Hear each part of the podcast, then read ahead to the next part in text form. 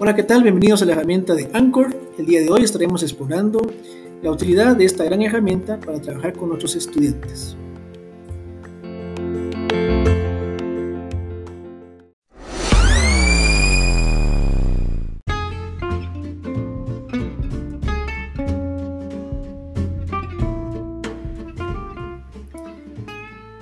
Bien, para grabar en, Anchor hay cuatro elementos importantes para trabajar nuestro podcast. En primer lugar, pues grabar nuestro primer episodio, configurar nuestro podcast.